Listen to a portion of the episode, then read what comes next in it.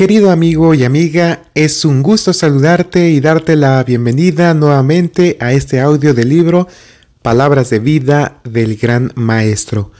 Hoy continuamos con el capítulo número 25 que se titula Cómo enriquecer la personalidad. Este capítulo está basado en Mateo 25, 13 al 30. Te invito a prestar atención.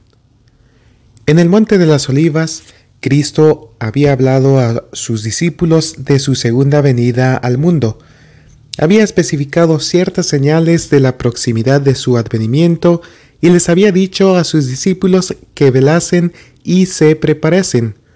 Otra vez le repitió la advertencia, Velad, pues, porque no sabéis el día ni la hora en que el Hijo del Hombre ha de venir. Entonces les hizo ver en qué consistía velar por su venida. No se debe pasar el tiempo en ociosa espera, sino en diligente actividad. Tal es la lección que él enseñó en la parábola de los talentos. El reino de los cielos, dijo él, es como un hombre que, partiéndose lejos, llamó a sus siervos y les entregó sus bienes. Y a éste dio cinco talentos, y al otro dos, y al otro uno, a cada uno conforme a su facultad, y luego se partió lejos. Y el hombre que va a un país lejano representa a Cristo, quien cuando dijo esta parábola estaba por partir de esta tierra para ir al cielo. Los siervos o esclavos de la parábola representan a los seguidores de Cristo. No somos nuestros, hemos sido comprados por precio, no con cosas corruptibles como oro o plata, sino con la sangre preciosa de Cristo, para que los que viven ya no vivan para sí, mas para aquel que murió y resucitó por ellos. Todos los hombres han sido comprados por este precio infinito.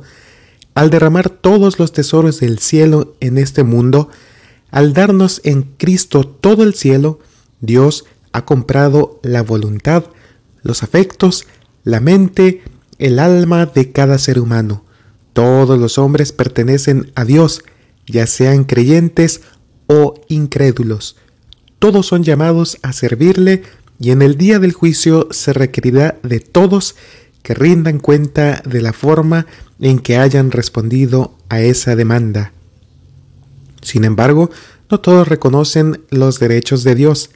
En la parábola se presenta como sus siervos a los que profesan haber aceptado el servicio de Cristo. Los seguidores de Cristo han sido redimidos para servir.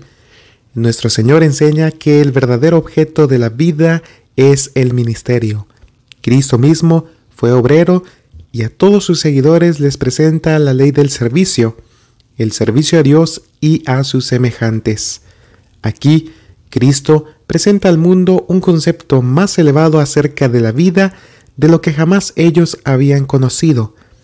Mediante una vida de servicio en favor de otros, el hombre se pone en íntima relación con Cristo. La ley del servicio viene a ser el eslabón que nos une a Dios y a nuestros semejantes. Cristo confía sus bienes a sus siervos, algo que puedan usar para Él. Da a cada uno su obra. Cada uno tiene su lugar en el plan eterno del cielo. Cada uno ha de trabajar en cooperación con Cristo para la salvación de las almas tan ciertamente como hay un lugar preparado para nosotros en las mansiones celestiales, hay un lugar designado en la tierra donde hemos de trabajar para Dios. Los dones del Espíritu Santo. Los talentos que Cristo confía a su iglesia representan especialmente las bendiciones y los dones impartidos por el Espíritu Santo. A éste es dada por el Espíritu palabra de sabiduría, a otro palabra de ciencia según el mismo Espíritu, a otro fe por el mismo Espíritu. Y a otro dones de sanidades por el mismo Espíritu, a otro operaciones de milagros. Y a otro profecía. Y a otro discreción de espíritus. Y a otro género de lenguas. Y a otro interpretación de lenguas. Mas todas estas cosas obra uno y el mismo Espíritu repartiendo particularmente a cada uno como quiere. Todos los hombres no reciben los mismos dones, pero se promete algún don del Espíritu a cada siervo del Maestro. Antes de dejar a sus discípulos, Cristo sopló y díjoles, Tomad el Espíritu Santo. Otra vez dijo, He aquí yo enviaré la promesa de mi Padre sobre vosotros. Sin embargo, este don no fue recibido en su plenitud hasta después de la ascensión. No fue recibido el derramamiento del Espíritu hasta que, mediante la fe y la oración, los discípulos se consagraron plenamente para efectuar la obra de Cristo. Entonces, en un sentido especial, los bienes del cielo fueron entregados a los seguidores de Cristo. Subiendo a lo alto, llevó cautiva la cautividad y dio dones a los hombres. A cada uno de nosotros es dada la gracia conforme a la medida del don de Cristo, y el Espíritu reparte particularmente a cada uno como quiere. Los dones ya son nuestros en Cristo, pero su posesión verdadera depende de nuestra recepción del Espíritu de Dios.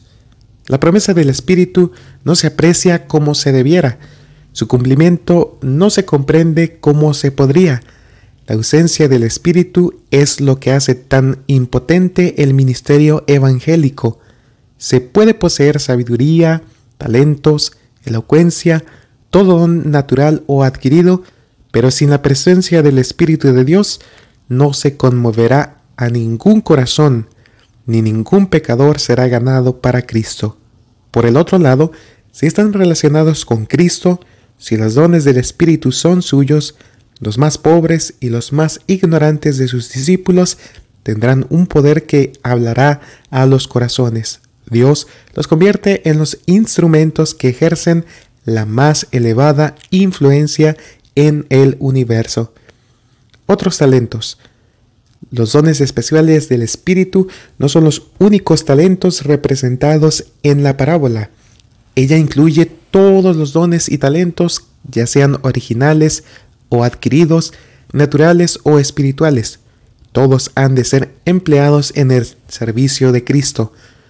Al convertirnos en sus discípulos, nos entregamos a Él con todo lo que somos y tenemos. Él nos devuelve esos dones purificados y ennoblecidos, a fin de que los empleemos para su gloria, bendiciendo a nuestros prójimos. A cada hombre Dios lo ha dotado conforme a su facultad.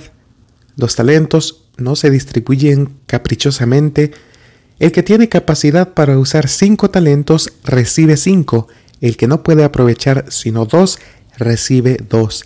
El que puede sabiamente usar solo uno, recibe uno.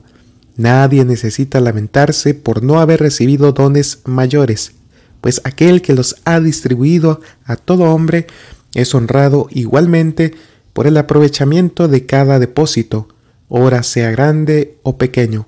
Aquel a quien se le han entregado cinco talentos ha de rendir cuenta por el aprovechamiento de cinco, el que no tiene sino uno por el de uno. Dios espera resultados por lo que el hombre tiene, no por lo que no tiene. El uso de los talentos. En la parábola, el que había recibido cinco talentos se fue y granjeó con ellos, e hizo otros cinco talentos. Asimismo, el que había recibido dos, ganó también él otros dos. Los talentos, aunque sean pocos, han de ser usados, la pregunta que más nos interesa no es cuánto he recibido, sino qué estoy haciendo con lo que tengo. El desarrollo de todas nuestras facultades es el primer deber que tenemos para con Dios y nuestros prójimos. Nadie que no crezca diariamente en capacidad y utilidad está cumpliendo el propósito de la vida.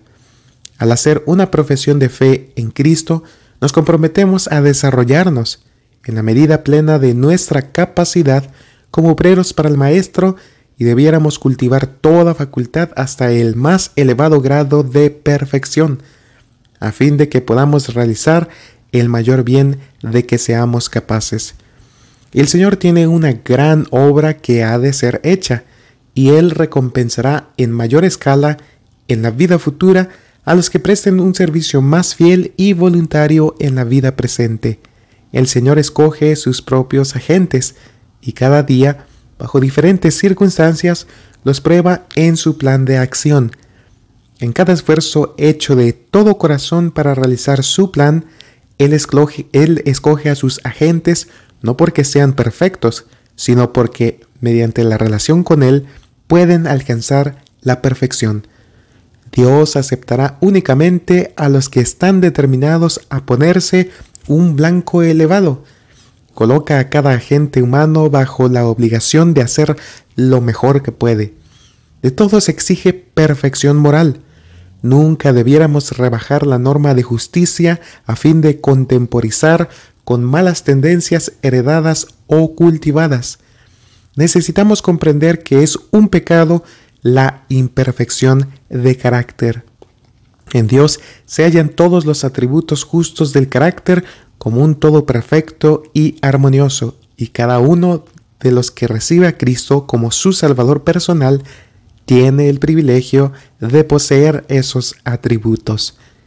Y todos los que quieran ser obreros juntamente con Dios deben esforzarse por alcanzar la perfección de cada órgano del cuerpo y cada cualidad de la mente. La verdadera educación es la preparación de las facultades físicas, mentales y morales para la ejecución de todo deber. Es el adiestramiento del cuerpo, la mente y el alma para el servicio divino. Esta es la educación que perdurará en la vida eterna. El Señor requiere que cada cristiano crezca en eficiencia y capacidad en todo sentido. Cristo nos ha pagado nuestro salario, su propia sangre y sufrimiento para obtener nuestro servicio voluntario. Vino a nuestro mundo para darnos un ejemplo de cómo debemos trabajar y qué espíritu debiéramos manifestar en nuestra labor.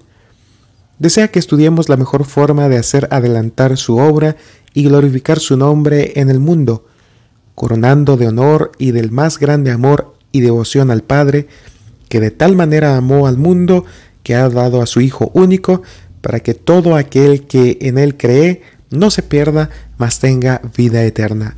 Sin embargo, Cristo no nos ha dado la seguridad de que sea asunto fácil lograr la perfección del carácter. Un carácter noble, cabal, no se hereda, no lo recibimos accidentalmente. Un carácter noble se obtiene mediante esfuerzos individuales realizados por los méritos y la gracia de Cristo. Dios da los talentos, las facultades mentales, nosotros formamos el carácter. Lo desarrollamos sosteniendo rudas y severas batallas contra el yo. Hay que sostener conflicto tras conflicto contra las tendencias hereditarias. Tendremos que criticarnos a nosotros mismos severamente y no permitir que quede sin corregir un solo rasgo desfavorable. Nadie diga, no puedo remediar mis defectos de carácter.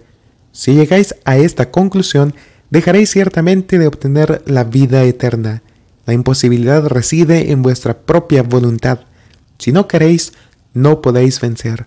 La verdadera dificultad proviene de la corrupción de un corazón no santificado y de la falta de voluntad para someterse al gobierno de Dios. Muchos a quienes Dios ha calificado para hacer un excelente trabajo realizan muy poco porque intentan poco. Miles pasan por la vida como si no tuvieran objeto definido por el cual vivir ni norma que alcanzar. Tales recibirán una recompensa proporcionada a sus obras. Recordad que nunca alcanzaréis una norma más elevada que la que vosotros mismos os fijéis. Proponeos, pues, un blanco alto y ascended todo el largo de la escalera del progreso paso a paso, aunque se represente penoso esfuerzo, abnegación y sacrificio que nada os estorbe. El destino no ha tejido sus redes alrededor de ningún ser humano tan firmemente que éste tenga que permanecer impotente y en la incertidumbre. Las circunstancias adversas deberían crear una firme determinación de vencerlas. El quebrantar una barrera dará mayor habilidad y valor para seguir adelante. Avanzad con determinación en la debida dirección y las circunstancias serán vuestros ayudadores, no vuestros obstáculos. Para la gloria del Maestro, ambicionad cultivar todas las gracias del carácter. Debéis agradar a Dios en todos los aspectos de la formación de vuestro carácter. Podéis hacerlo, pues Enoch agradó al Señor aunque vivía en una época degenerada, y en nuestros días también hay Enochs. Permaneced firmes como Daniel, el fiel hombre de estado a quien ninguna tentación pudo corromper. No chasqueéis a aquel que os amó de tal manera que dio su propia vida para expiar vuestros pecados. Sin mí nada podéis hacer, dice. Recordad esto, si habéis cometido errores, ganáis ciertamente una victoria si los veis y los consideráis señales de advertencia. De ese modo, transformáis la derrota en victoria, chasqueando al enemigo y honrando a vuestro Redentor. Un carácter formado a la semejanza divina es el único tesoro que podemos llevar de este mundo al venidero. Los que en este mundo andan de acuerdo con las instrucciones de Cristo llevarán consigo a las mansiones celestiales toda adquisición divina y en el cielo mejoraremos continuamente. Cuán importante es, pues, el desarrollo del carácter en esta vida. Los seres celestiales obrarán con el agente humano que con determinada fe busque esa perfección de carácter que alcanzará la perfección en la acción. Cristo dice a cada uno de los que ocupan en los que se ocupan en su obra, estoy a tu mano derecha para ayudarte. Cuando la voluntad del hombre coopera con la voluntad de Dios, llega a ser omnipotente. Cualquier cosa que debe hacerse por orden suya debe llevarse a cabo con su fuerza. Todos sus mandamientos son habilitaciones. Las facultades mentales. Dios requiere el adiestramiento de las facultades mentales. Él se propone que sus siervos posean más inteligencia y más claro discernimiento que los mundanos y le desagradan aquellos que son demasiado descuidados o indolentes para llegar a ser obreros eficientes, bien informados. El Señor nos manda que lo amemos con todo el corazón y con toda el alma y con toda la fuerza y con toda la mente. Esto nos impone la obligación de desarrollar el intelecto hasta su máxima capacidad para que podamos conocer y amar a nuestro Creador con todo el entendimiento. Si el intelecto es colocado bajo el dominio del Espíritu de Dios, cuanto más se lo cultiva, más eficazmente puede ser usado en el servicio de Dios. El hombre sin instrucción, que es consagrado a Dios y anhela beneficiar a otros, puede ser usado por el Señor en su servicio y lo es, pero los que con el mismo espíritu de consagración han tenido el beneficio de una educación cabal, pueden realizar una obra mucho más extensa para Cristo, se hayan colocados en una posición ventajosa. El Señor desea que obtengamos toda la educación posible, con el objeto de impartir nuestro conocimiento a otros. Nadie puede saber dónde o cómo ha de ser llamado a trabajar o hablar en favor de Dios. Solo nuestro Padre Celestial ve lo que puede hacer de los hombres. Hay ante nosotros posibilidades que nuestra débil fe no discierne. Nuestra mente debiera ser enseñada en forma tal que, si fuera necesario, podamos presentar las verdades de la palabra de Dios ante las más altas autoridades terrenales y de un modo que glorifique su nombre. No debiéramos descuidar ni una sola oportunidad de prepararnos intelectualmente para trabajar por Dios. Póngase a trabajar los jóvenes que necesitan una educación con la determinación de lograrla. No esperéis una oportunidad, hacedla. Aprovechad cualquier pequeña ocasión que se os presente. Practicad la economía. No gastéis vuestros medios en la satisfacción de vuestro apetito o en la búsqueda de los placeres. Decidíos a ser tan útiles y eficientes como Dios os pide que seáis. Sed cabales y fieles en todo lo que emprendáis. Aprovechad todas las ventajas que haya a vuestro alcance para fortalecer el intelecto. Combinad el estudio de los libros con el trabajo manual útil y mediante el esfuerzo fiel, la vigilancia y la oración, obtened la sabiduría de origen celestial. Esto os dará una educación equilibrada. Así podréis elevaros en carácter y adquirir una influencia sobre otras mentes que os capacitará para dirigirlas por el sendero de la justicia y la santidad.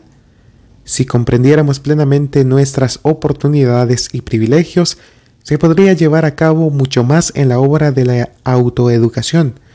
La verdadera educación significa más que lo que los colegios pueden dar. Aunque no se debe descuidar el estudio de las ciencias, existe una preparación más elevada que ha de obtenerse mediante una relación vital con Dios. Tome cada estudiante su Biblia y pónganse en comunión con el gran Maestro. Edúquese y disciplínese la mente para luchar con problemas arduos en la búsqueda de la verdad divina. Los que desean ardientemente obtener conocimiento para ser una bendición a sus semejantes, recibirán ellos mismos la bendición de Dios. Mediante el estudio de su palabra, sus facultades mentales serán despertadas a una actividad fervorosa. Se producirá una expansión y un desarrollo de, de las facultades y la mente adquirirá poder y eficiencia. Todo el que quiere ser un obrero para Dios tiene que practicar la disciplina propia. Esto logrará más que la elocuencia o los talentos más destacados. Una mente común, bien disciplinada, efectuará una obra mayor y más elevada que la mente mejor educada y los mayores talentos sin el dominio propio. El habla. La facultad del habla es un talento que debiera ser diligentemente cultivado. De todos los dones que hemos recibido de Dios, ninguno puede ser una bendición mayor que éste. Con la voz convencemos y persuadimos, con ella oramos y alabamos a Dios, y con ella hablamos a otros del amor del Redentor. Cuán importante es entonces que se eduque de tal manera que sea lo más eficaz posible para bien. La cultura y el uso debido de la voz son grandemente descuidados, aún, por personas de inteligencia y actividad cristiana. Hay muchos que leen o hablan en voz tan baja o de un modo tan rápido que no puede entendérseles fácilmente. Algunos tienen una pronunciación apagada e indistinta, otros hablan en tonos agudos y penetrantes, que resultan penosos para los que oyen. Los textos, los himnos, los informes y otras cosas presentadas ante asambleas públicas son a veces leídos de tal manera que no se entienden y a menudo su fuerza y poder impresionante quedan destruidos. Este es un mal que puede y debe corregirse. Sobre este punto nos instruye la Biblia. Se nos dice de los levitas que leían las escrituras al pueblo en los días de Esdras y leían en el libro de la ley de Dios claramente y ponían el sentido de modo que entendiesen la lectura. Mediante un esfuerzo diligente, todos pueden adquirir la habilidad de leer inteligiblemente y hablar en un tono de voz fuerte, claro, sonoro, de un modo distinto e impresionante. Haciendo esto, podemos aumentar grandemente nuestra eficiencia como obreros de Cristo. Todo cristiano está llamado a dar a conocer a otros las inescrutables riquezas de Cristo. Por lo tanto, debiera procurar la perfección en el habla, debiera presentar la palabra de Dios de un modo que la la recomendara a sus oyentes. Dios no desea que sus intermediarios sean incultos. No es su voluntad que el hombre rebaje o degrade la corriente celestial que fluye por medio de él al mundo. Debiéramos mirar a Jesús, el modelo perfecto. Debiéramos orar por la ayuda del Espíritu Santo y con su fuerza tratar de educar todo órgano para hacer una obra perfecta. Esto es especialmente cierto con respecto a aquellos que son llamados al ministerio público. Todo ministro y todo maestro debe recordar que está dando a la gente un mensaje que encierra intereses eternos. La verdad que prediquen los juzgará en el gran día del ajuste final de cuentas.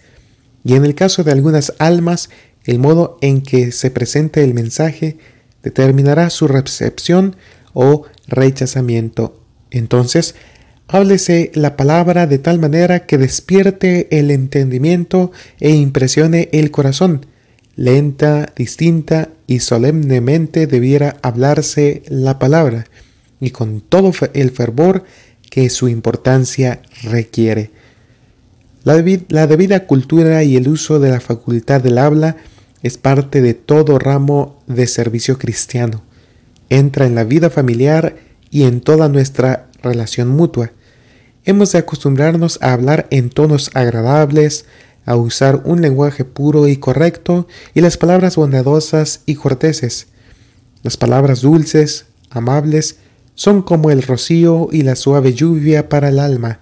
La escritura dice de Cristo que la gracia fue derramada en sus labios para que pudiera hablar en sazón palabra alcanzado. Y el Señor nos insta, sea vuestra palabra siempre con gracia, para que dé gracia a los oyentes. Al tratar de corregir o reformar a otros, debiéramos cuidar nuestras palabras. Ellas serán un sabor de vida para vida o de muerte para muerte. Al dar reprensiones o consejos, muchos se permiten un lenguaje mordaz y severo, palabras no apropiadas para sanar el alma herida. Por esas expresiones imprudentes se crea un espíritu receloso, y a menudo los que yerran son incitados a la rebelión. Todos los que defienden los principios de verdad necesitan recibir el celestial aceite del amor. En toda circunstancia, la reprensión debe ser hecha con amor. Entonces nuestras palabras reformarán sin exasperar. Cristo proporcionará por medio de su Espíritu Santo la fuerza y el poder. Esta es su obra.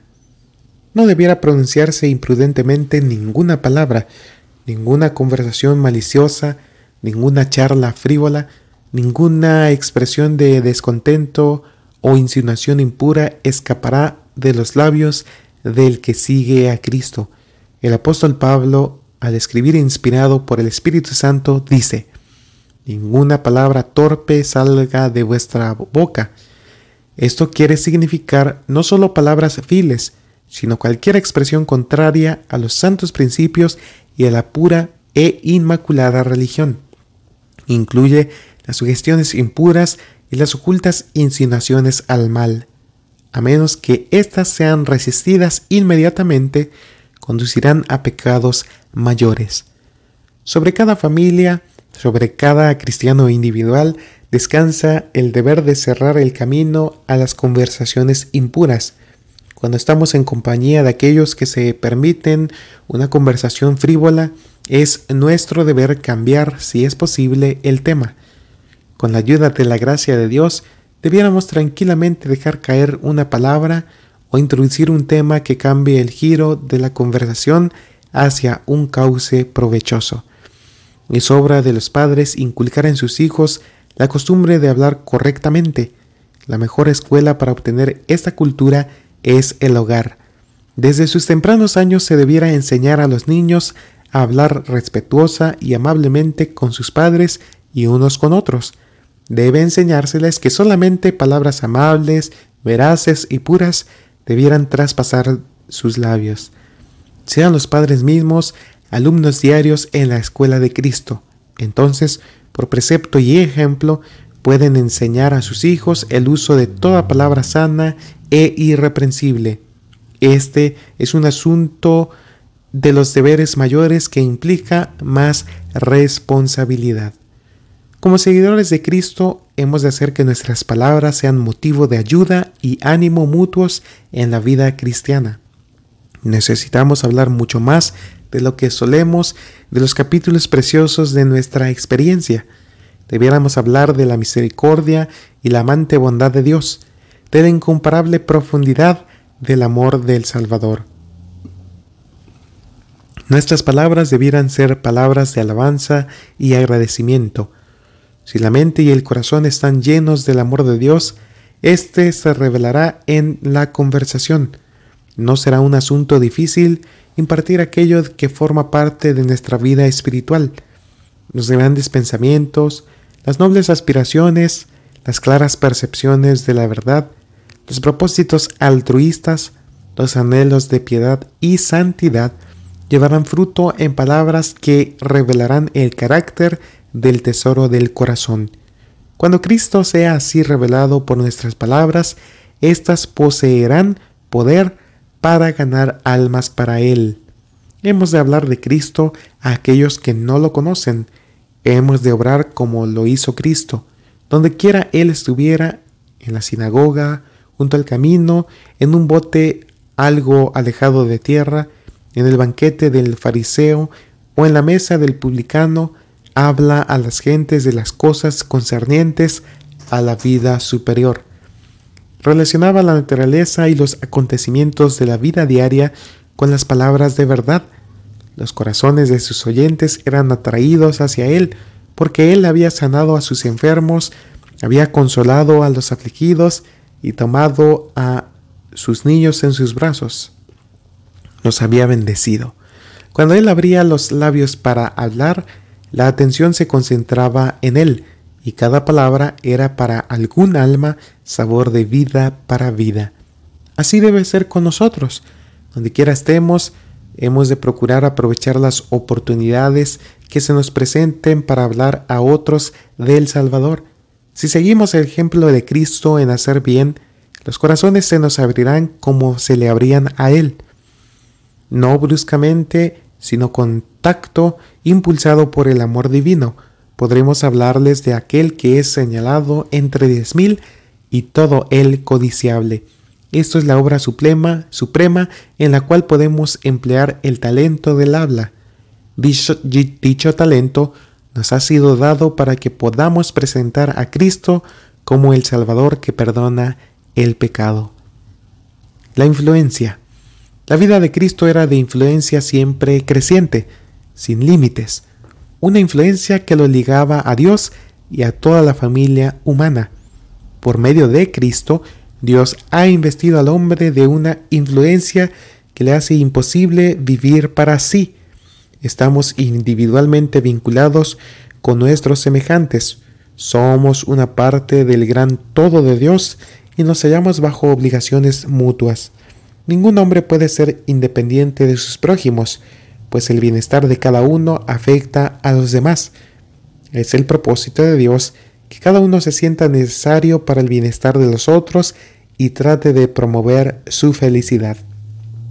Cada alma está rodeada de una atmósfera propia, de una atmósfera que puede estar cargada del poder vivificante de la fe, el valor y la esperanza, y endulzada por la fragancia del amor o puede ser pesada y fría por la bruma del descontento y el egoísmo, o estar envenenada por la contaminación fatal de un pecado acariciado. Toda persona con la cual nos relacionamos queda consciente o inconscientemente afectada por la atmósfera que nos rodea. Es esta una responsabilidad de la que no nos podemos librar. Nuestras palabras, nuestros actos, nuestro vestido, nuestra conducta, hasta la expresión de nuestro rostro tienen influencia. De la impresión así hecha dependen resultados para bien o para mal, que ningún hombre puede medir. Cada impulso impartido de ese, de ese modo es una semilla sembrada que producirá su cosecha. Es un eslabón de la larga cadena de los acontecimientos humanos que se extiende hasta no sabemos dónde. Si por nuestro ejemplo ayudamos a otros a desarrollar buenos principios, les damos poder para hacer el bien. Ellos, a su vez, ejercen la misma influencia sobre otros y estos sobre otros más. De este modo, miles pueden ser bendecidos por nuestra influencia inconsciente. Arrojad una piedrecita al lago y se formará una onda, y otra y otra, y a medida que crecen estas, el círculo se agranda hasta que llega a la costa misma. Lo mismo ocurre con nuestra influencia. Más allá del alcance de nuestro conocimiento o dominio, obra en otros como una bendición o una maldición. El carácter es poder. El testimonio silencioso de una vida sincera, abnegada y piadosa tiene una influencia casi irresistible. Al revelar en nuestra propia vida el carácter de Cristo, cooperamos con Él en la obra de salvar almas. Solamente revelando en nuestra vida su carácter podemos cooperar con Él. Y cuanto más amplia es la esfera de nuestra influencia, mayor bien podemos hacer. Cuando los que profesan servir a Dios sigan el ejemplo de Cristo, practicando los principios de la ley en su vida diaria, cuando cada acto dé testimonio de que aman a Dios más que todas las cosas y a su prójimo como a sí mismos, entonces la iglesia tendrá poder para conmover al mundo. Pero nunca ha de olvidarse que la influencia no ejerce menos poder para el mal. Perder la propia alma es algo terrible, pero ser la causa de la pérdida de otras almas es más terrible aún. Resulta terrible pensar que nuestra influencia pueda ser un sabor de muerte para muerte, no obstante, esto es posible. Muchos de los que profesan recoger con Cristo están alejando a otros de Él. Por esto la iglesia es tan débil. Muchos se permiten criticar y acusar a otros libremente. Al dar expresión a las suspicacias, los celos y el descontento, se convierten en instrumentos de Satanás. Antes de que se den cuenta de lo que están haciendo, el adversario ha logrado por medio de ellos su propósito. La impresión del mal ha sido hecha, la sombra ha sido arrojada, las flechas de Satanás han dado en el blanco.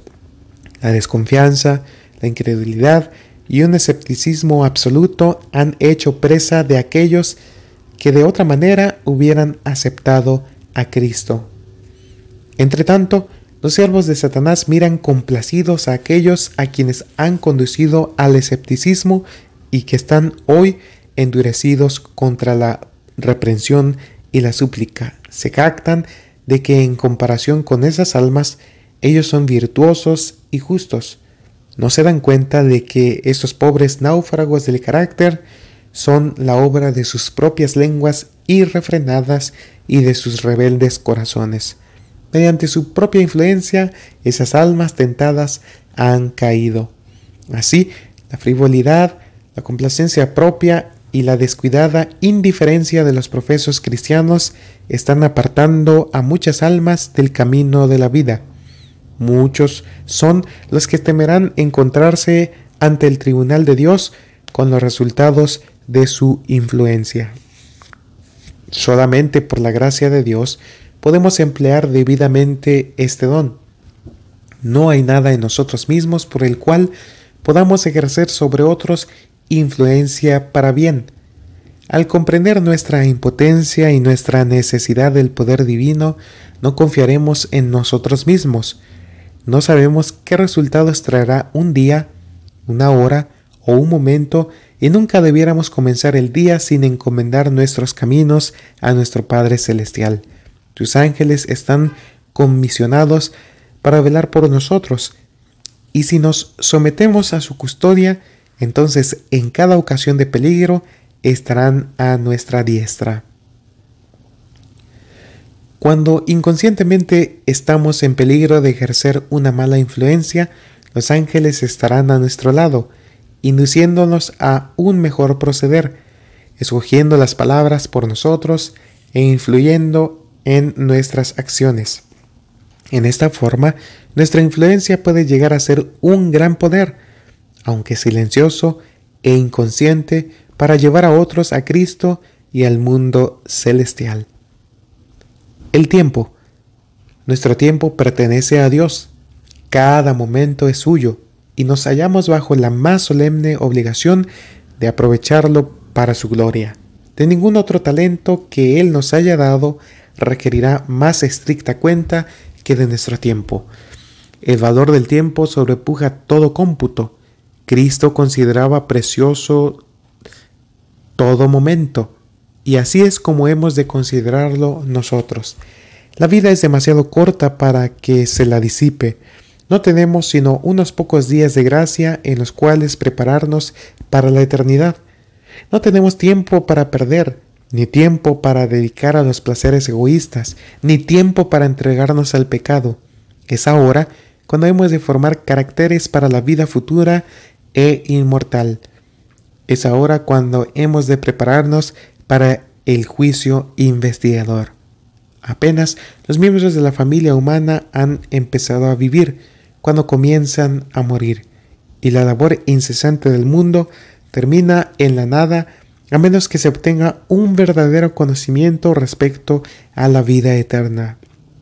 El hombre que aprecia el tiempo como su día de trabajo se preparará para una mansión y una vida inmortales. Vale la pena que él haya nacido. Se nos amonesta a, redimir el tiempo, pero el tiempo desperdiciado no puede recuperarse jamás. No podemos hacer retroceder ni un solo momento la única manera en la cual podemos redimir nuestro tiempo es aprovechando lo más posible el que nos queda, colaborando con Dios en su gran plan de redención. En aquel que hace esto se efectúa una transformación del carácter, llega a ser hijo de Dios, miembro de la familia real, hijo del Rey Celestial.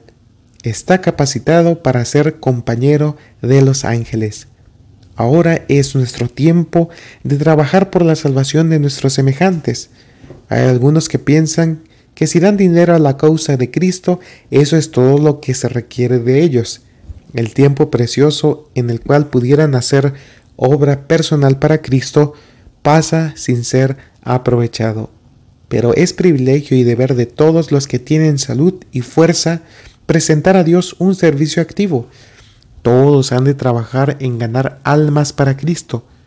Los nativos de dinero no pueden ocupar el lugar de esto. Cada momento está cargado de consecuencias eternas. Hemos de ser soldados de emergencia, listos para enfrentar, para entrar en acción al instante de recibir el aviso. La oportunidad que se nos ofrece hoy de hablar a algún alma necesitada de la palabra de vida no puede volver jamás. Puede ser que Dios diga a esa persona, esta noche vuelven a pedir tu alma y a causa de nuestra negligencia no se halla lista. En el gran día del juicio, ¿cómo rendiremos cuenta de ellos a Dios?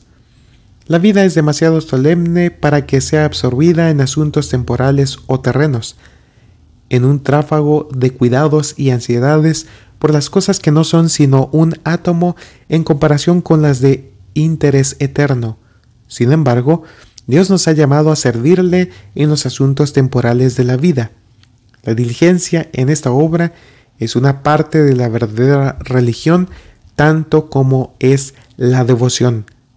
La Biblia no sanciona la ociosidad, esta es la mayor maldición que aflige a nuestro mundo. Cada hombre y mujer verdaderamente convertido será un obrero diligente. Del debido aprovechamiento de nuestro tiempo depende nuestro éxito en la adquisición de conocimiento y cultura mental. El cultivo del intelecto no ha de ser impedido por la pobreza, el origen humilde o las condiciones desfavorables, pero atesórense los momentos, unos pocos momentos aquí y unos pocos allí que podrían desperdiciarse en charlas sin objeto, las horas de la mañana tan a menudo desperdiciadas en la cama, el tiempo que pasamos viajando en los tranvías o el tren o esperando en la estación, los momentos que pasamos en espera de la comida o de aquellos que llegan tarde a una cita, si se tuviera un libro en la mano, y se aprovecharan estos fragmentos de tiempo en estudiar, leer o en pensar cuidadosamente cuánto podría realizarse.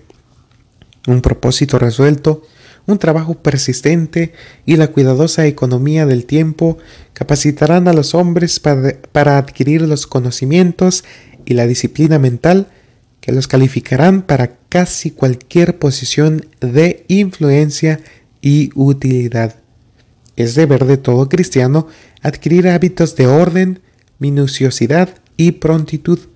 No hay excusa para hacer lenta y chapuceramente el trabajo, cualquiera sea su clase. Cuando uno está siempre en el trabajo y el trabajo nunca está hecho, es porque no se ponen en él la mente y el corazón. La persona lenta y que trabaja con desventajas debiera darse cuenta de que éstas son faltas que deben corregirse.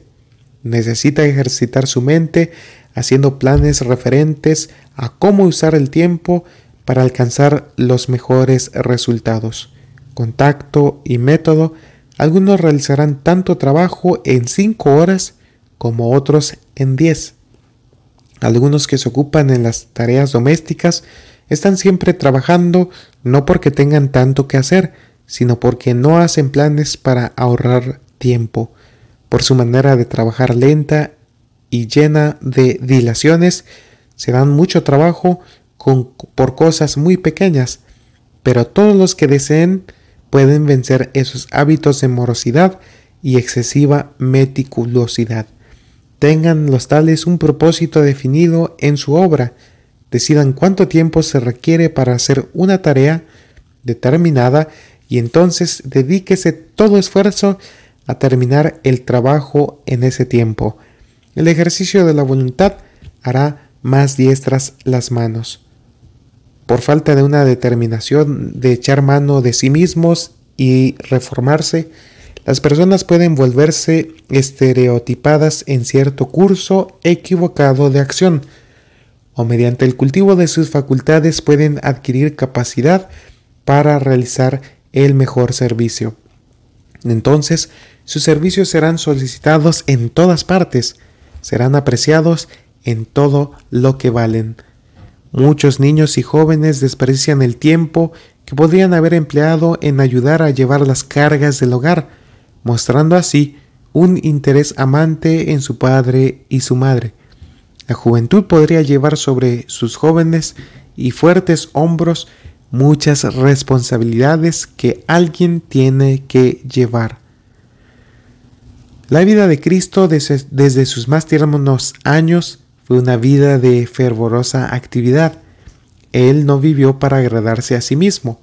Era el Hijo del Dios infinito no obstante, trabajó en el oficio de carpintero con su padre José. Su oficio fue significativo. Había venido al mundo como edificador del carácter y como tal toda su obra fue perfecta. Toda su labor material se distinguió por la misma perfección que transmitía a los caracteres que estaban transformando, que estaba transformando por su poder divino. Él es nuestro modelo. Los padres debieran enseñar a sus hijos el valor y el debido uso del tiempo. Enséñeseles que vale la pena luchar para hacer algo que honre a Dios y beneficie a la humanidad. Aún en sus tempranos años pueden ser misioneros para Dios.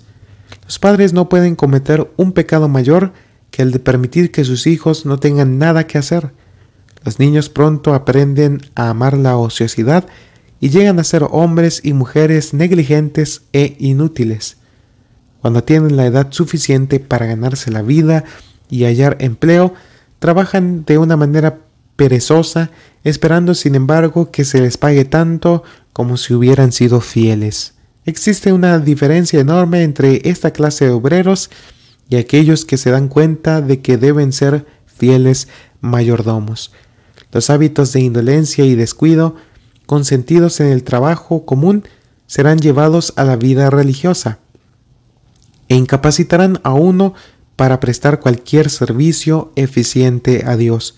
Muchos que mediante una labor diligente podrían haber sido una bendición para el mundo se han visto arruinados por causa de la ociosidad.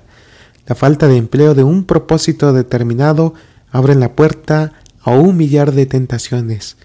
Las malas compañías y los hábitos viciosos depravan la mente y el alma, y el resultado es la ruina para esta vida y la venidera.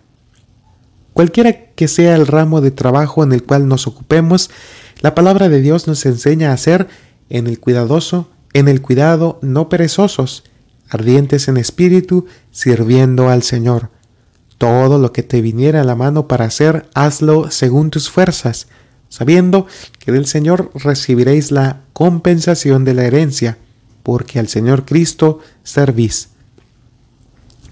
La salud. La salud es una bendición cuyo valor pocos aprecian. No obstante, de ella depende mayormente la eficiencia de nuestras facultades mentales y físicas.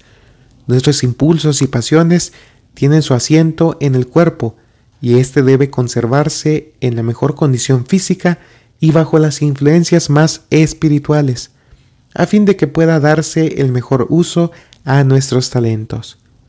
Cualquier cosa que disminuya la fuerza física debilita la mente y la vuelve menos capaz de discernir entre lo bueno y lo malo. Nos volvemos menos capaces de escoger lo bueno y tenemos menos fuerza de voluntad para hacer lo que sabemos que es recto. El uso indebido de nuestras facultades físicas acorta el periodo de tiempo en el cual nuestras vidas pueden ser usadas para la gloria de Dios, y ello nos incapacita para realizar la obra que Dios nos ha dado para hacer. Al permitirnos formar malos hábitos, acostándonos a horas avanzadas, complaciendo el apetito a expensas de la salud, colocamos los cimientos de nuestra debilidad, descuidando el ejercicio físico, cansando demasiado la mente o el cuerpo, desequilibramos el sistema nervioso. Los que así acortan su vida y se incapacitan para el servicio al no tener, al no tener en cuenta las leyes naturales, son culpables de estar robando a Dios. Y están robando también a sus semejantes. La oportunidad de bendecir a otros, la misma obra para la cual Dios los envió al mundo ha sido acortada por su propia conducta y se han incapacitado para hacer aún aquello que podían haber efectuado en un tiempo mucho más breve. El Señor nos considera culpables cuando por nuestros hábitos perjudiciales privamos así al mundo del bien. La violación de la ley física es transgresión de la ley moral, porque Dios es tan ciertamente el autor de las leyes físicas como lo es de la ley moral. Su ley está escrita con su propio dedo sobre cada nervio, cada músculo y cada facultad que ha sido confiada al hombre, y todo abuso que cometamos de cualquier parte de nuestro organismo es una violación de dicha ley. Todos debieran poseer un conocimiento inteligente del organismo humano para poder conservar sus cuerpos en la condición necesaria para hacer la obra del Señor. La vida física ha de ser cuidadosamente preservada y desarrollada, a fin de que a través de la humanidad pueda ser revelada la naturaleza divina en toda su plenitud. La relación del organismo físico con la vida espiritual es uno de los ramos más importantes de la educación. Debiera recibir una atención cuidadosa en el hogar y en la escuela. Todos necesitan llegar a familiarizarse con su estructura física y las leyes que gobiernan la vida natural. El que permanece en la ignorancia voluntaria respecto de las leyes de su ser físico y viola dichas leyes por desconocerlas, está pecando contra Dios. Todos deben mantener la mejor relación posible con la vida y la salud. Nuestros hábitos deben colocarse bajo el control de una mente gobernada por Dios. Ignoráis, dice el apóstol Pablo, que vuestro cuerpo es templo del Espíritu Santo, el cual está en vosotros, el cual tenéis de Dios, y que no sois vuestros, porque comprados sois por precio. Glorificad pues a Dios en vuestro cuerpo y en vuestro espíritu, los cuales son de Dios. La fuerza.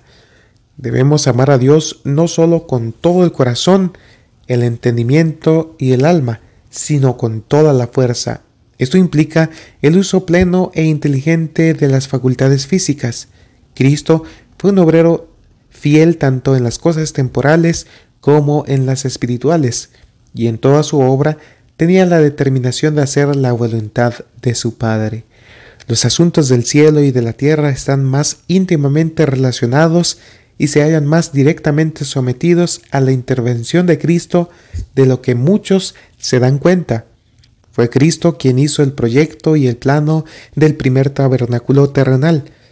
Él dio todas las indicaciones con respecto a la edificación del templo de Salomón, aquel que en su vida terrenal trabajara como carpintero en la aldea de Nazaret, fue el arquitecto celestial que trazó el plan del sagrado edificio en el cual había de honrarse su nombre. Fue Cristo quien dio a los edificadores del tabernáculo sabiduría para ejecutar la mano de obra más hábil y hermosa. Él dijo, mira, yo he llamado por su nombre a Besaleel, hijo de Uri, hijo de Ur, de la tribu de Judá, y lo he henchido de espíritu de Dios, en sabiduría y en inteligencia y en ciencia y en todo artificio. Y he aquí que yo he puesto con él a Aholiab, hijo de Ahisamac, de la tribu de Dan, y he puesto sabiduría en el ánimo de todo sabio de corazón, para que hagan todo lo que te he mandado. Dios desea que sus obreros en todo ramo lo miren a Él como el dador de cuanto poseen. Todas las buenas invenciones y progresos tienen su fuente en el que es maravilloso en consejo y grande en sabiduría. El toque hábil de la mano del médico, su poder sobre los nervios y los músculos, su conocimiento del delicado organismo humano no es otra cosa que la sabiduría del poder divino que ha de ser empleada en favor de los que sufren. La destreza con la cual el carpintero usa el martillo, la fuerza con que el herrero hace sonar el, el yunque, provienen de Dios. Él ha dotado a los hombres de talentos y espera que acudan a Él en procura de consejo. En todo cuanto hagamos, en cualquier departamento de la obra en que nos hallemos, Él desea gobernar nuestras mentes a fin de que hagamos una obra perfecta. La religión y los negocios no van separados, son una sola cosa. La religión de la Biblia ha de entretejerse con todo lo que hacemos o decimos. Los agentes divinos y humanos han de combinarse tanto en las realizaciones temporales como en las espirituales. Han de estar unidos en todas las actividades humanas, en las labores mecánicas y agrícolas, en las empresas comerciales y científicas. En toda actividad cristiana debe existir cooperación. Dios ha proclamado principios que son los únicos que hacen posible esta cooperación. Su gloria debe ser el motivo de todos los que colaboren con Él. Todo nuestro trabajo debe hacerse por amor a Dios y de acuerdo con su voluntad. Es tan esencial hacer la voluntad de Dios cuando se construye un edificio como cuando se toma parte en un servicio religioso. Y si los obreros han empleado los principios correctos en la edificación de su propio carácter, entonces en la eh, erección de cualquier edificio crecerán en gracia y conocimiento. Pero Dios no aceptará los mayores talentos o el servicio más espléndido a menos que el yo sea puesto sobre el altar, como sacrificio vivo que se consume. La raíz debe ser santa, de otra manera no puede haber fruto aceptable a Dios. El Señor hizo de Daniel y de José mayordomos perspicaces. Pudo obrar mediante efos, mediante ellos, porque no vivieron para satisfacer sus propias inclinaciones, sino para agradar a Dios. En el, el caso de Daniel encierra una lección para nosotros. Revela el hecho de que un hombre de negocios no es, no es necesariamente un hombre astuto y político. Puede ser instruido por Dios a cada paso. Daniel, mientras era primer ministro del reino de Babilonia, era profeta de Dios y recibía la luz de la inspiración celestial. Los hombres de estado ambiciosos y mundanos son representados en la palabra de Dios como la hierba que crece y como flor de la hierba que se marchita. Empero, el Señor desea tener en su servicio hombres inteligentes, calificados para diversos ramos de trabajo.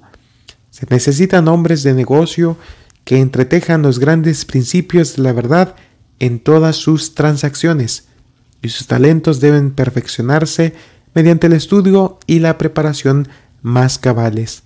Si hay en cualquier ramo de trabajo hombres que necesiten aprovechar sus oportunidades para llegar a ser sabios y eficientes, son aquellos que están usando sus aptitudes para edificar el reino de Dios en nuestro mundo. De Daniel sabemos que aun cuando todas sus transacciones comerciales eran sometidas al más minucioso examen, no se podía hallar una sola falta o error. Él fue un ejemplo de lo que puede ser todo hombre de negocios. Su historia muestra lo que puede realizar una persona que consagra la fuerza del cerebro, los huesos y los músculos del corazón y la vida al servicio de Dios. El dinero. Dios también confía recursos a los hombres. Él les da el poder de obtener riquezas. Él rega la tierra con el rocío del cielo y con aguaceros de refrescante lluvia.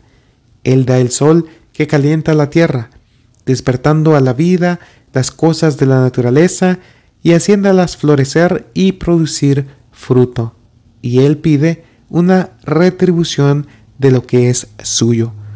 No nos ha sido dado nuestro dinero para que pudiéramos honrarnos y glorificarnos a nosotros mismos. Como fieles mayordomos, hemos de usarlo para honra y gloria de Dios. Algunos piensan que solo pertenece al Señor una porción de sus medios, cuando han puesto aparte una porción con fines religiosos y caritativos, consideran que el resto les pertenece para usarlo como crean conveniente, pero en esto se equivocan. Todo lo que poseemos es del Señor y somos responsables ante Él del uso que le demos. En el empleo de cada centavo se verá si amamos a Dios por encima de todas las cosas y a nuestro prójimo como a nosotros mismos. El dinero tiene gran valor porque puede hacer mucho bien. En manos de los hijos de Dios es alimento para el hambriento, bebida para el sediento y vestido para el desnudo. Es una defensa para el oprimido y un medio de ayudar al enfermo. Pero el dinero no es de más valor que la arena, a menos que sea usado para satisfacer las necesidades de la vida, beneficiar a otros y hacer progresar la causa de Cristo. La riqueza atesorada no es meramente inútil, es una maldición. En esta vida es una trampa para el alma, pues aparta los afectos del tesoro celestial. En el gran día de Dios, su testimonio con respecto a los talentos no usados y a las oportunidades descuidadas condenará a su poseedor. La escritura dice, Ea, ya ahora, oh ricos, llorad aullando por vuestras miserias que os vendrán. Vuestras riquezas están podridas, vuestras ropas están comidas de polilla, vuestro oro y plata están corrompidos de orín, y su orín os será en testimonio, y comerá del voto vuestras carnes como fuego del todo vuestras carnes como fuego. Os habéis allegado tesoro para en los postreros días.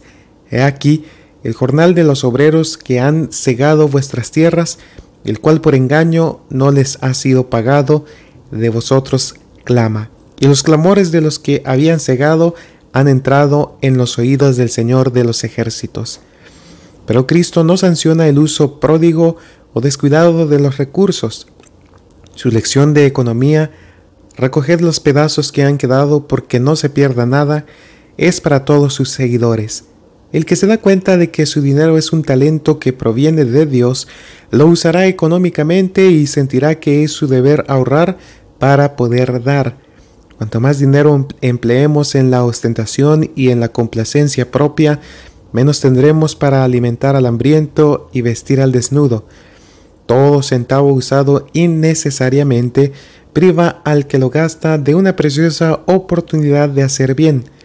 Este proceder roba a Dios la honra y la gloria que debe tributársele mediante el aprovechamiento de los talentos que Él ha confiado. Los impulsos y sentimientos bondadosos.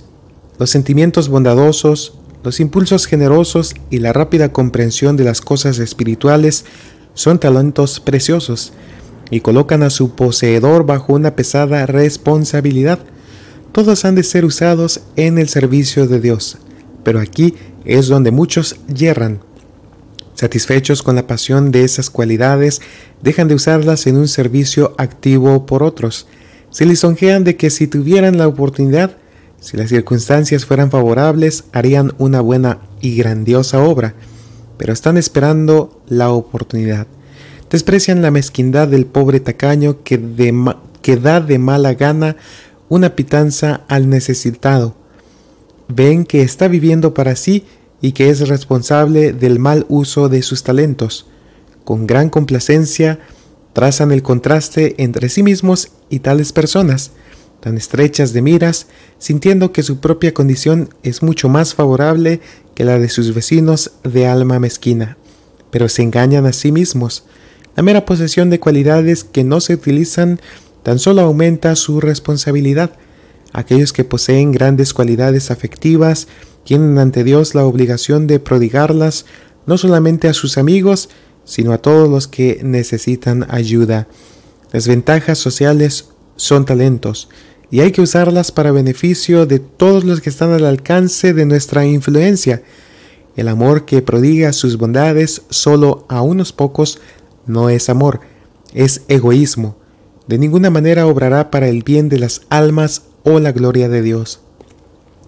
Los que así dejan de aprovechar los talentos de su Señor son aún más culpables que aquellos por quienes ellos sienten tal menosprecio. A los tales les dirá, sabíais la voluntad de vuestro Señor, pero no la hicisteis. Los talentos son multiplicados por el uso. Los talentos que se usan son talentos que se multiplican. El éxito no es el resultado de la casualidad o del destino, es la operación de la providencia de Dios, la recompensa de la fe y la discreción de la virtud y el esfuerzo perseverante. El Señor desea que usemos cada don que poseemos y si lo hacemos tendremos mayores dones para usar. Él no nos capacita de una manera sobrenatural con las cualidades de que carecemos, pero mientras usamos lo que tenemos, Él obrará con nosotros para aumentar y fortalecer toda facultad. En todo sacrificio ferviente y sincero que hagamos en el servicio del Maestro, nuestras facultades se acrecentarán. Mientras, mientras, nos entregamos como instrumentos para la operación del Espíritu Santo, la gracia de Dios trabajará en nosotros, sojuzgando las viejas inclinaciones, venciendo las propensiones poderosas y formando nuevos hábitos. Cuando apreciamos y obedecemos las indicaciones del Espíritu, nuestros corazones son ampliados para recibir más y más de su poder y para hacer una obra mayor y mejor. Las energías dormidas son despertadas y las facultades paralizadas reciben nueva vida. El humilde obrero que responde obedientemente al llamado de Dios puede estar seguro de que recibirá ayuda divina. El aceptar una responsabilidad tan grande y santa resulta elevador para el carácter, pone en acción las facultades mentales y espirituales más elevadas y fortalece y purifica la mente y el corazón. Mediante la fe en el poder de Dios, es admirable cuán fuerte puede llegar a ser un hombre débil, cuán decididos sus esfuerzos, cuán prolífico en grandes resultados. El que empieza con poco conocimiento de una manera humilde y dice lo que sabe, mientras busca diligentemente un conocimiento mayor, hallará todo el tesoro celestial que espera su demanda. Cuanto más trate de impartir luz, más luz recibirá. Cuanto más procure uno explicar la palabra de Dios a otros con amor por las almas, más clara se le presentará ésta. Cuanto más usemos nuestro conocimiento y ejercitemos nuestras facultades, más conocimiento y poder tendremos. Todo esfuerzo hecho por Cristo repercutirá en bendición sobre nosotros mismos. Si empleamos nuestros recursos para su gloria, Él nos dará más. Al procurar ganar a otros para Cristo, llevando la preocupación por las almas en nuestras oraciones, Nuestros propios corazones palpitarán bajo la vivificante influencia de la gracia de Dios. Nuestros propios afectos resplandecerán con más divino fervor. Nuestra vida cristiana toda será más real, más ferviente, más llena de oración. El valor del hombre se estima en el cielo de acuerdo con la capacidad que el corazón tiene de conocer a Dios. Este conocimiento es la fuente de la cual fluye todo poder. Dios creó al hombre de manera que toda facultad pudiera ser la facultad de la mente divina, y está siempre tratando de asociar la mente humana con la divina. Él nos ofrece el privilegio de cooperar con Cristo en la obra de revelar su gracia al mundo, a fin de que podamos recibir un conocimiento mayor de las cosas celestiales. Mirando a Jesús, obtenemos vislumbres más claras y distintas de Dios, y por la contemplación somos transformados. La bondad, el amor por nuestros semejantes, llega a ser nuestro instinto natural. Desarrollamos un carácter que será la copia del carácter divino. Creciendo a su semejanza, ampliamos nuestra capacidad de conocer a Dios. Entramos cada vez en mayor relación con el mundo celestial y llegamos a poseer un poder creciente para recibir las riquezas del conocimiento y la sabiduría de la eternidad. Un solo talento. El hombre que recibió un solo talento fue y cavó en la tierra y escondió el dinero de su señor. El que había recibido el menor don fue el que dejó su talento sin aprovechar. Aquí se da una amonestación a todos los que sienten que la pequeñez de sus dones los excusa de, de presentar servicio a Cristo. Si pudieran hacer algo grande, cuán gozosamente lo emprenderían. Pero debido a que solo pueden servir en cosas pequeñas, creen que están justificados por no hacer nada. En esto se equivocan. El Señor está probando el carácter en la manera en que distribuye los talentos. El hombre que deja de aprovechar su talento demuestra que es un siervo infiel. Si hubiera recibido cinco talentos, los habría enterrado lo mismo como enterró el único que recibió. El descuido de un solo talento mostró que despreciaba los dones del cielo. El que es fiel en lo muy poco, también en lo más es fiel. La importancia de las cosas pequeñas es a menudo menospreciada a causa de su pequeñez, pero ellas proveen una gran parte de la actual disciplina de la vida. En realidad no hay nada que no sea esencial en la vida cristiana. El edificio de nuestro carácter se verá lleno de riesgos si menospreciamos la importancia de las cosas pequeñas. El que en lo muy poco es injusto, también en lo más es injusto. Por la infidelidad en los deberes más pequeños, el hombre roba a su hacedor el servicio que le debe. Esta infidelidad tiene su reacción sobre él mismo. No obtiene la gracia, el poder y la fortaleza de carácter que pueden alcanzarse mediante una entrega sin reservas a Dios. Al vivir apartado de Cristo, está sujeto a las tentaciones de Satanás y comete equivocaciones en su obra por el Maestro, por causa de que no es guiado por los debidos principios en las cosas pequeñas, deja de obedecer a Dios en los asuntos de mayor importancia que Él considera como su obra especial. Los defectos acariciados al tratar con los detalles menores de la vida pasan a los asuntos más importantes. Actúa según los principios a los cuales se ha acostumbrado. Así, las acciones repetidas forman los hábitos, los hábitos forman el carácter, y por el carácter se decide nuestro destino para el tiempo y la eternidad. Únicamente merced a la fidelidad en las cosas pequeñas puede el alma prepararse para actuar con fidelidad en las responsabilidades mayores. Dios puso a Daniel y a sus compañeros en relación con los grandes hombres de Babilonia, a fin de que estos paganos pudieran llegar a familiarizarse con los principios de la verdadera religión. En medio de una nación de idólatras, Daniel había de representar el carácter de Dios. ¿Cómo llegó él a estar preparado para un puesto de tanta confianza y honor? Fue su fidelidad en las cosas pequeñas lo que le dio carácter a su vida entera. Él honraba a Dios en los deberes más pequeños y el Señor cooperaba con él. Dios dio a Daniel y a sus compañeros conocimiento e inteligencia en todas letras y ciencia, mas Daniel tuvo entendimiento en toda visión y sueños. Así como Dios llamó a Daniel para que le fuera testigo en Babilonia, Él nos llama a nosotros para que le seamos testigos en el mundo hoy día. Tanto en los pequeños como en los más grandes asuntos de la vida, Él desea revelar a los hombres los principios de su reino. Durante su vida en la tierra, Cristo enseñó la lección de la atención cuidadosa que debe dispensarse a las cosas pequeñas. La gran obra de la redención pesaba continuamente sobre su alma. Mientras enseñaba y sanaba, todas las energías de su mente y su cuerpo eran esforzadas hasta el límite. No obstante, notaba las cosas más sencillas de la vida y la naturaleza. Sus lecciones más instructivas fueron aquellas en las cuales, mediante las cosas sencillas de la naturaleza, ilustró las grandes verdades del reino de Dios. No pasó por alto las necesidades del más humilde de sus siervos.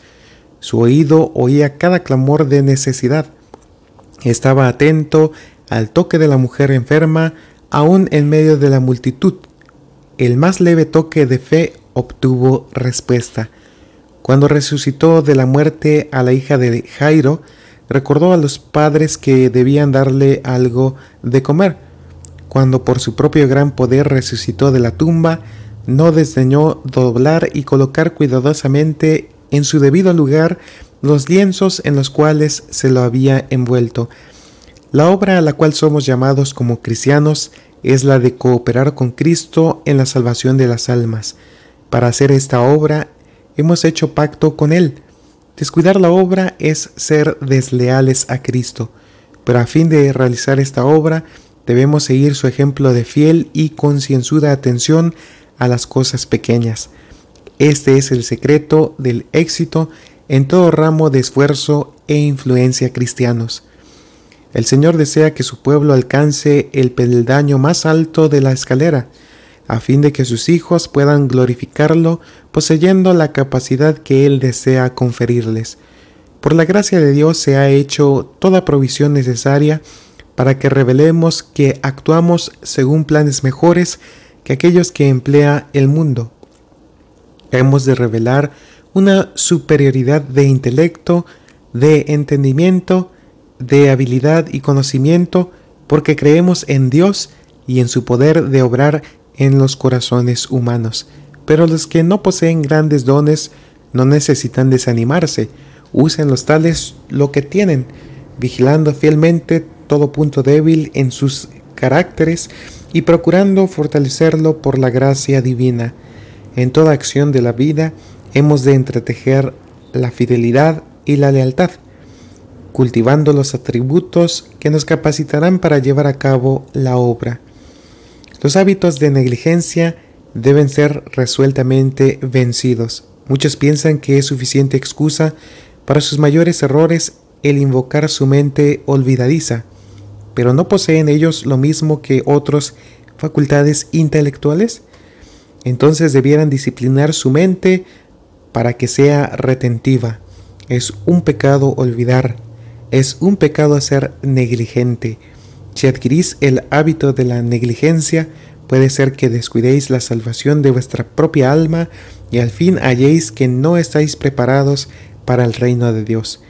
Las grandes verdades deben ser llevadas al terreno de las cosas pequeñas. La religión práctica ha de ser llevada al campo de los deberes humildes de la vida cotidiana.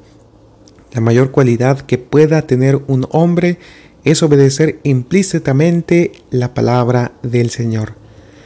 A causa de que no se hayan relacionados con ninguna con alguna obra directamente religiosa, muchos sienten que su vida es inútil, que no están haciendo nada para el avance del reino de Dios, pero esto es una equivocación.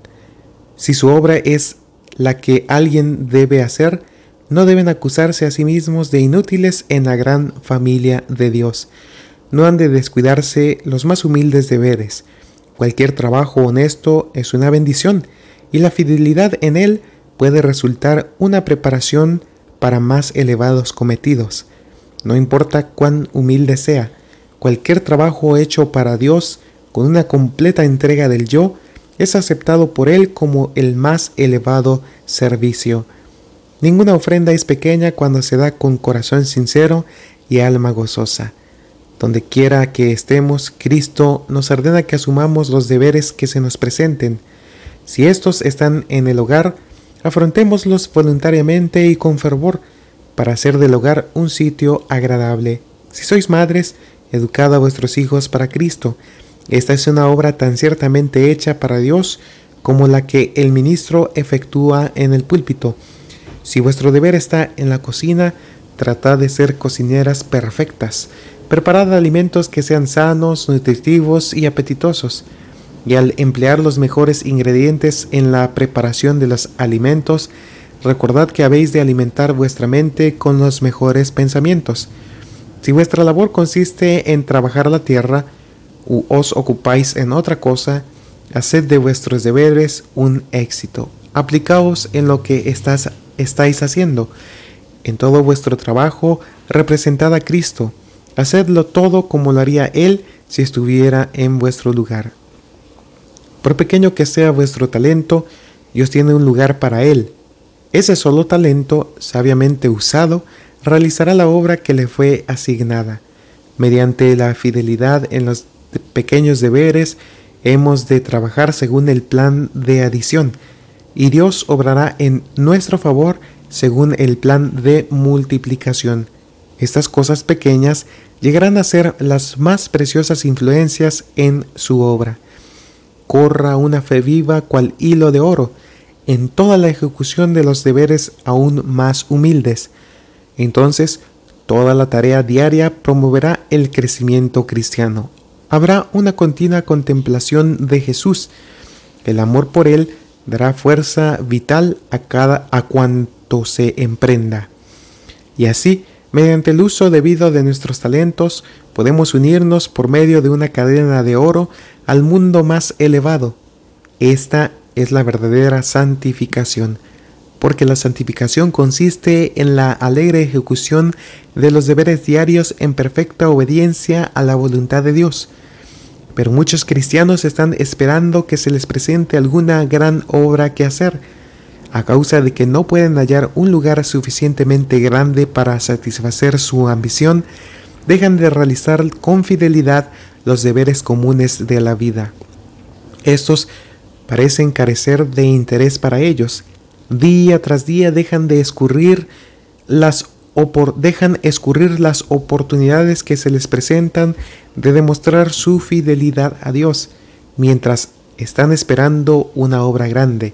La vida se pasa, sus propósitos quedan sin cumplirse y su obra sin realizarse.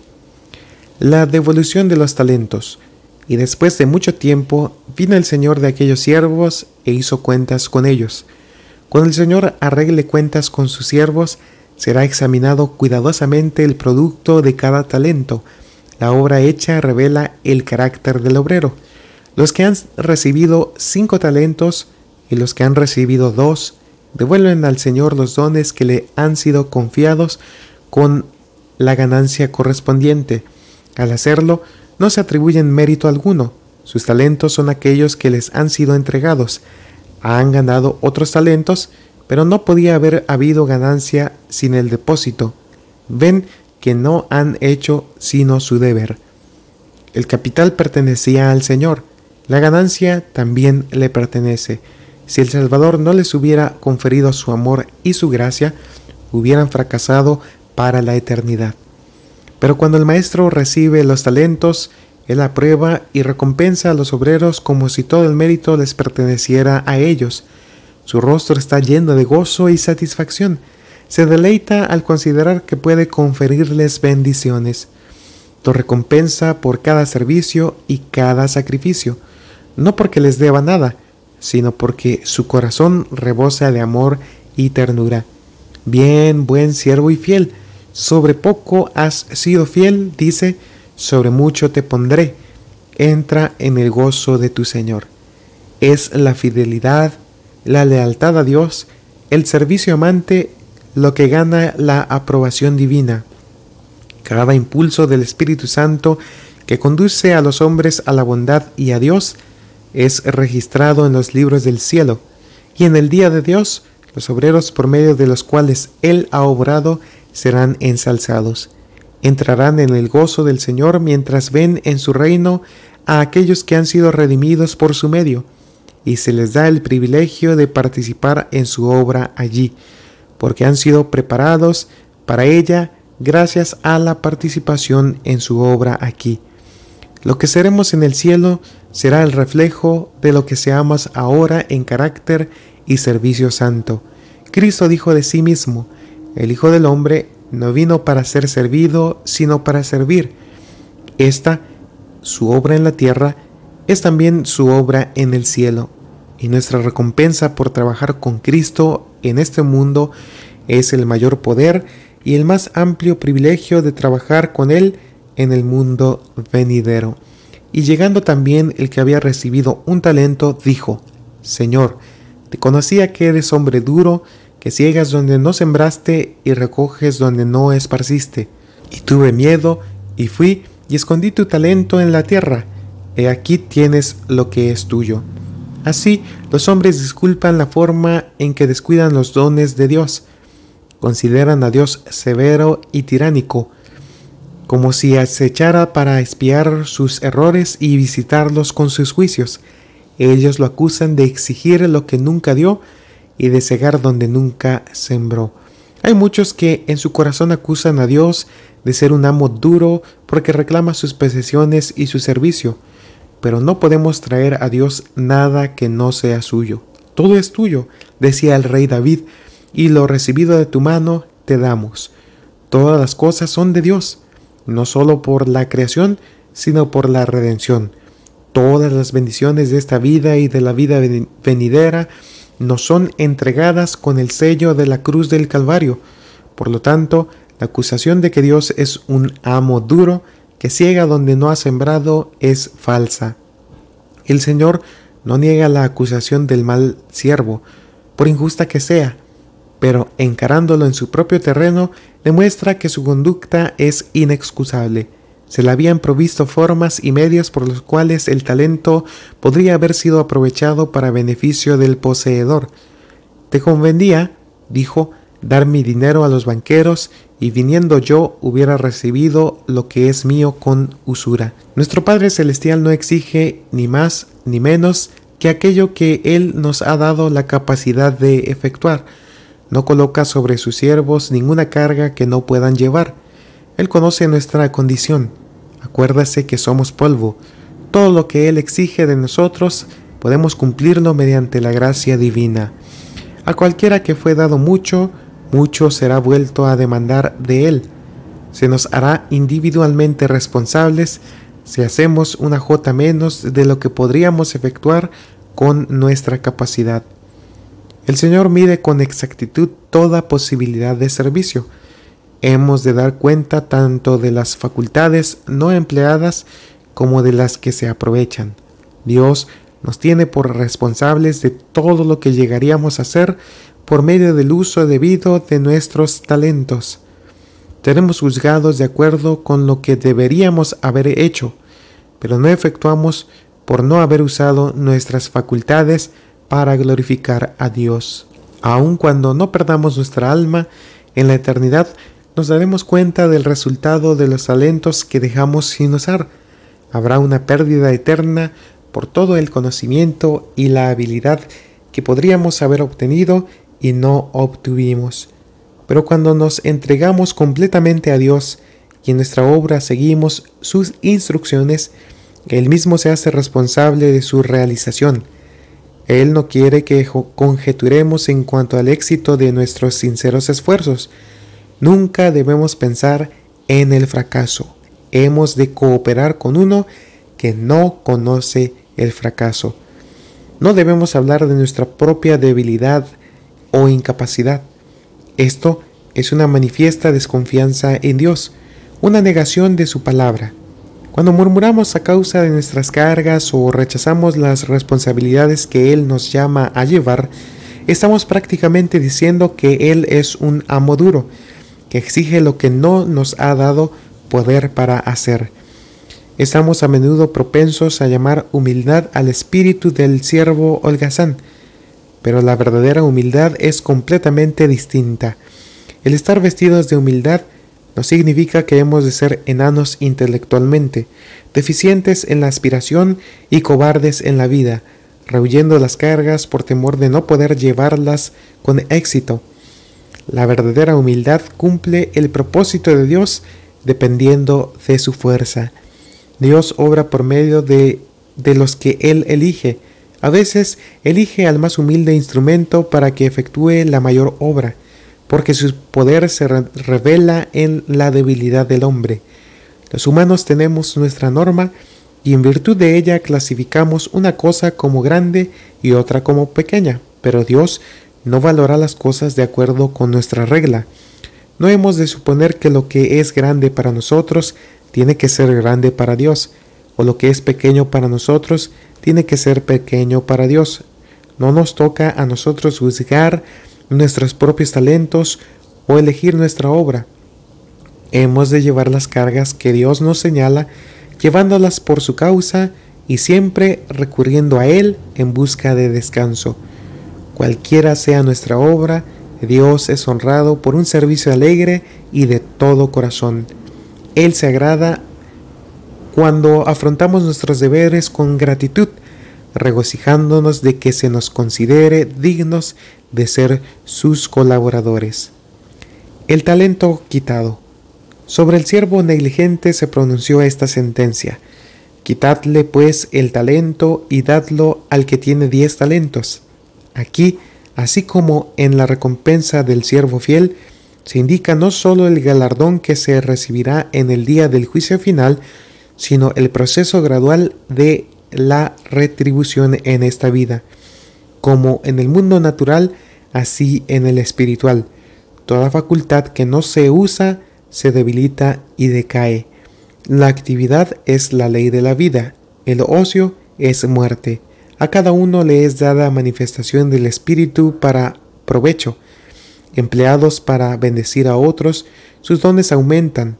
Encerrados para el servicio del yo, disminuyen y son finalmente quitados. Aquel que rehúsa impartir aquello que ha recibido, hallará al final que no tiene nada que dar. Está consintiendo en la realización de un proceso que con toda seguridad empequeñece y finalmente destruye las facultades del alma. Nadie piense que podría vivir una vida de egoísmo y entonces, habiendo servido a su propio interés, entrar en el gozo de su Señor. No podría participar en el gozo del amor desinteresado. No estaría preparado para los atrios celestiales. No podría apreciar la atmósfera pura del amor que compenetra el cielo. Las voces de los ángeles y la música de sus arpas no lo satisfarían. Para su mente, la ciencia del cielo sería un enigma. En el gran día del juicio, aquellos que no han trabajado por Cristo, los que se han dejado llevar al garete sin cargar responsabilidades, pensando en sí mismos y agradándose a sí mismos, serán colocados por el juez de toda la tierra con aquellos que obraron el mal reciben la misma condenación. Muchos que profesan ser cristianos desatienden las exigencias de Dios y no creen que en esto haya algo malo. Ellos saben que el blasfemo, el asesino, el adúltero merece castigo, pero por su parte gozan de los servicios religiosos. Les gusta oír la predicación del Evangelio y por lo tanto se creen cristianos aunque han gastado su vida en el cuidado de sí mismos, serán tan sorprendidos como fue el siervo infiel de la parábola al oír la sentencia. Quitadle pues el talento. Como los judíos confunden el gozo de las bendiciones con el uso que deben hacer de ellas. Muchos de los que se excusan de hacer esfuerzo cristiano presentan como causa su incapacidad para la obra. Pero ¿los hizo Dios tan incapaces? No, nunca. La incapacidad fue producida por su propia inactividad y perpetuada por su elección deliberada. Ya en su propio carácter están persiguiendo el resultado de la sentencia. Quitadle el talento. El continuo mal uso de sus talentos apagará del todo para ellos el Espíritu Santo, que es la única luz. La sentencia echadle en las tinieblas de afuera, coloca el sello divino sobre la elección que ellos mismos han hecho para la eternidad. Bien, con esto finalizamos este precioso capítulo número 25 titulado cómo enriquecer la personalidad. Sin duda alguna que el Señor desea que nosotros aprovechemos cada oportunidad, cada talento que Él nos da para su servicio y para ayudar a la gente que nos rodea y que necesita de ayuda. Así es que permitamos que de su amor, ese amor de Dios pueda habitar en nosotros y pueda producir en nosotros el deseo de vivir para bendecir o beneficiar a otros. Querido amigo y amiga, si gustas compartir estos audios con tus amigos y seres queridos, para que ellos también aprendan de las hermosas enseñanzas de Cristo, adelante. Y de esa manera también ellos puedan valorar las enseñanzas de Cristo y también aceptarle en sus vidas como su Salvador personal. Te deseo muchas bendiciones y hasta la próxima.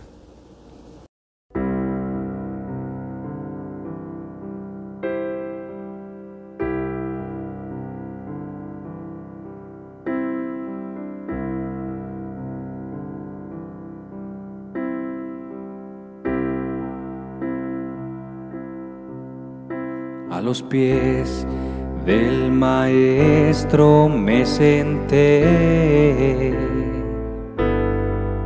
Su palabra mi alma sació.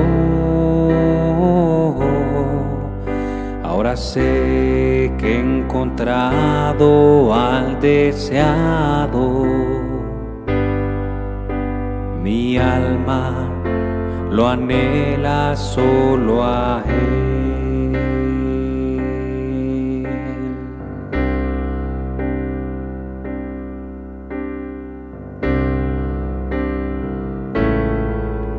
A los pies del Maestro me senté. Su palabra mi alma sació sé que he encontrado al deseado. Mi alma lo anhela solo a Él. He encontrado al amado. Nunca más lo dejaré. donde él vaya yo iré. Encontrado al amado. Ahora vivo para él.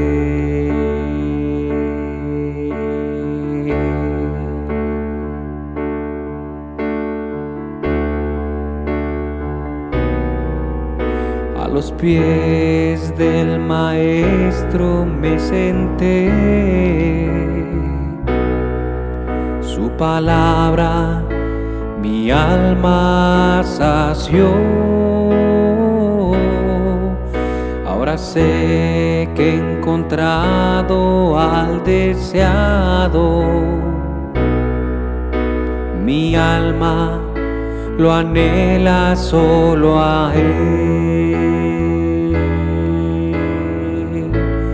Encontrado al amado. Nunca más lo dejaré. Donde él vaya yo iré.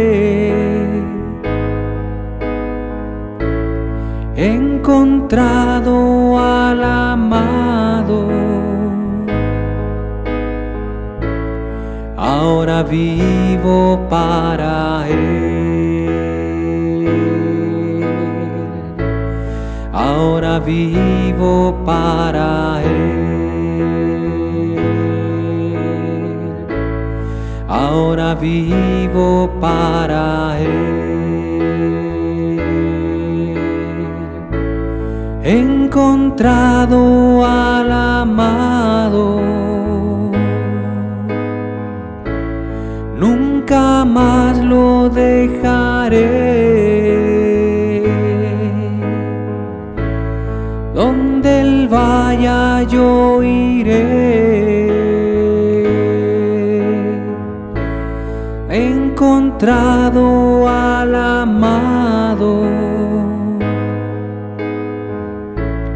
Ahora vivo para él.